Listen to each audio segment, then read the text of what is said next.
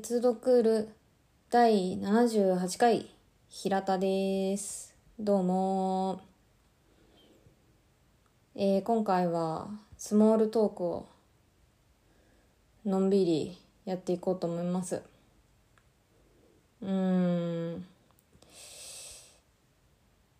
今日本屋さんに行きまして。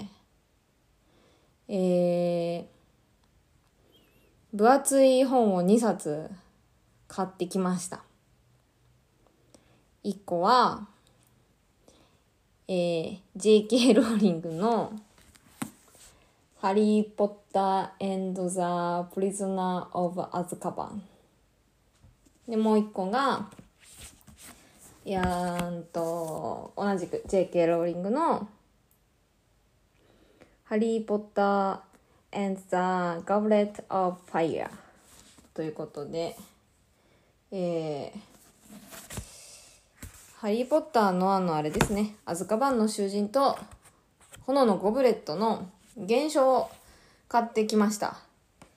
ブルームス・ブリー、ビュリー、ビュリーかな？ブルームス・ビュリーか？ブブリー？なんてやろうが出してる、あの、イギリスの出版社が出してる大元のハリー・ポッターですね。を買ってきました。いやー、これ、これ買って、買ってってか、これを抱えて、本屋さんの中でレジに向かいながら、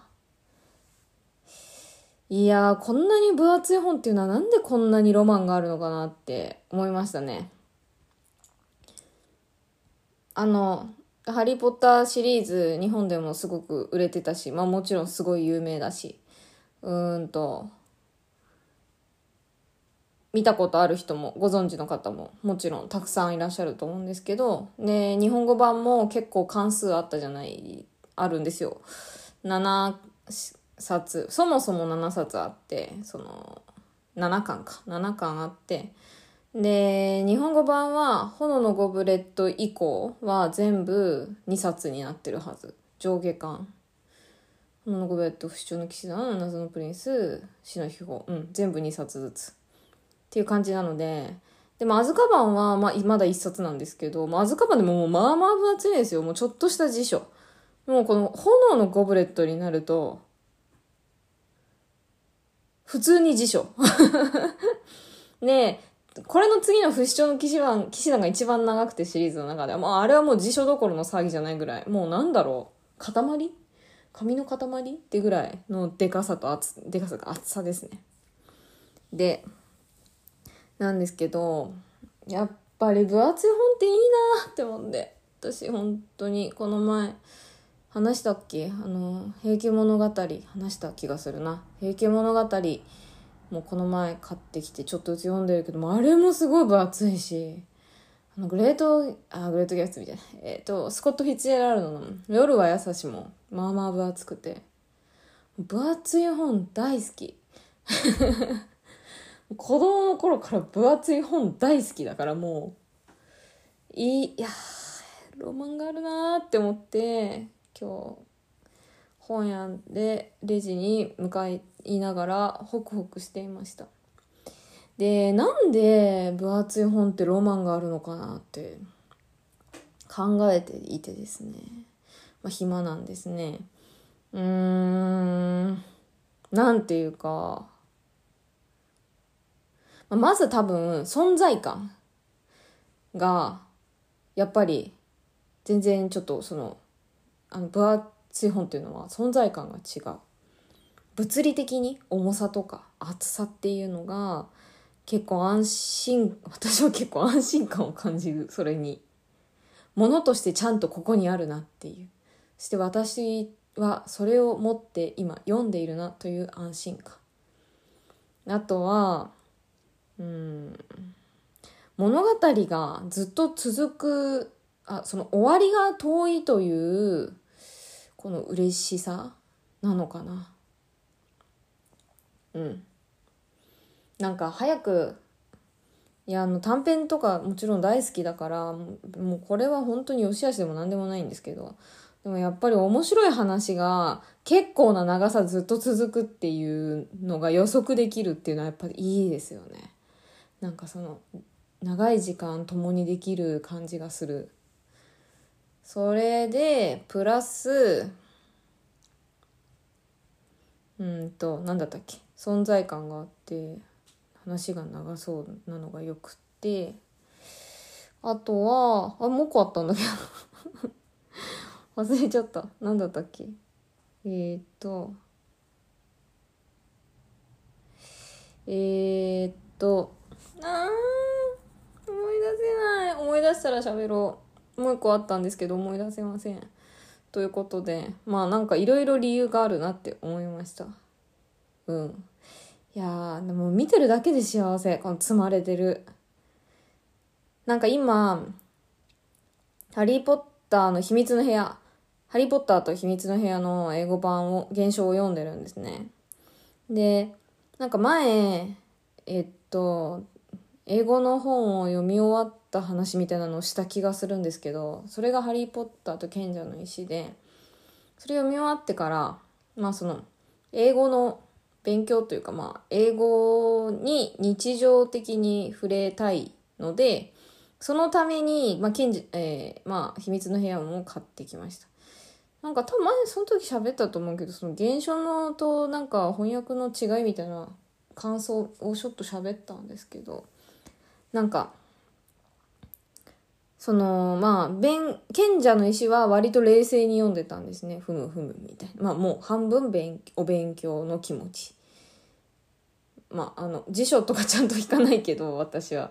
あの、お勉強っていうか、まあその、英語の、うん、英語スキルのための読書だったんですけど、で、まあこの秘密の部屋も同じテンションで入ったんですけど、多分ね、3、5分の1くらいかな ?5 分の1を生み出したぐらいから、もう、がぜん面白くなってきて びっくりしたんですけど、なんでなんだろう、これも。これはちょっとおいおい、いおいおい考えていきたいことではある。あの、うん、私結構その子供の頃に信じられないぐらいハリーポッター何回も読んでるね何回も読んでるから日本語版を、まあ、結構覚えてるんですよもちろん。筋も大体しもちろん分かってるしどの場面でどういうキャラがどんな風に動くかとかもう覚えているんですが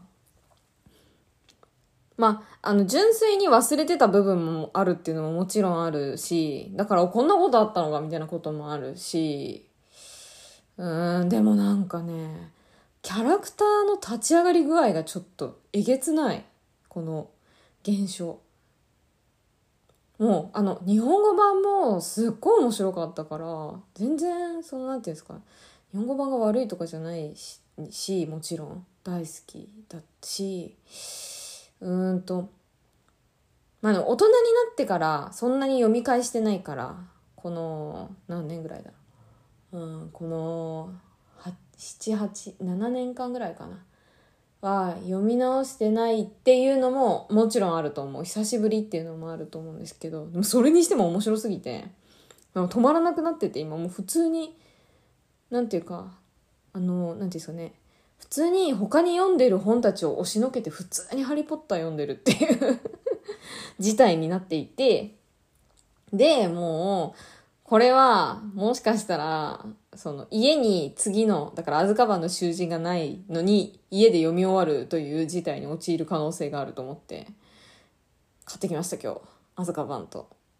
で、アズカバン買って、炎のコンプレット買っちゃおうって思って買ってきました。いやー、浮かれる今、秘密の部屋は半分ですね。ちょうど半分読んでます。いや、すっごい面白い。本当に。何なんだろうって思って。ちょっと、もう語彙力が あれなんですけど。という感じで、いや、でもなんか、まあ、に、この英語版、英語とかに関わらず、言語に関わらず、分厚い本っていうのはやっぱり、なんかロマンがあるなって思いますね。この、なんてあ思い出したあともう一個 分厚い本でいいなって思うのはなんか、まあ、これはもう全然日本語英語関係なくですけどあのあれですね挑む感じがあるのが好きなんだと思う私。なんていうのかな。これを最後まで読んでやるぞみたいな。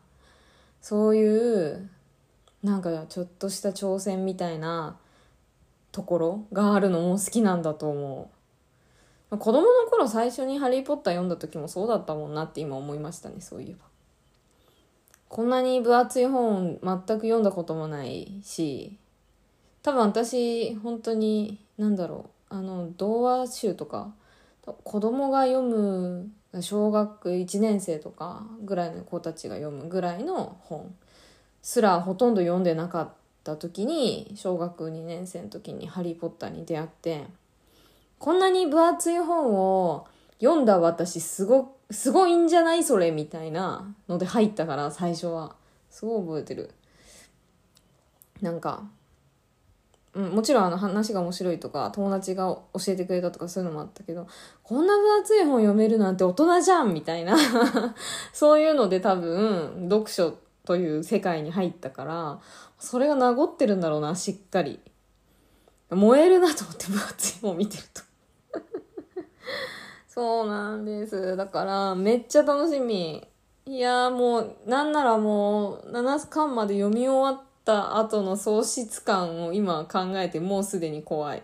多分、あと1年ぐらいかかると思うけど、最低では7冊読もうと思ったら。フルマ、7冊や7巻まで読もうと思ったら。フルマッハで読んでも、私の英語力だと。って思いつつ、そんな感じで日々生きております。いやー、楽しい買い物だったな。うん。ではまた。またね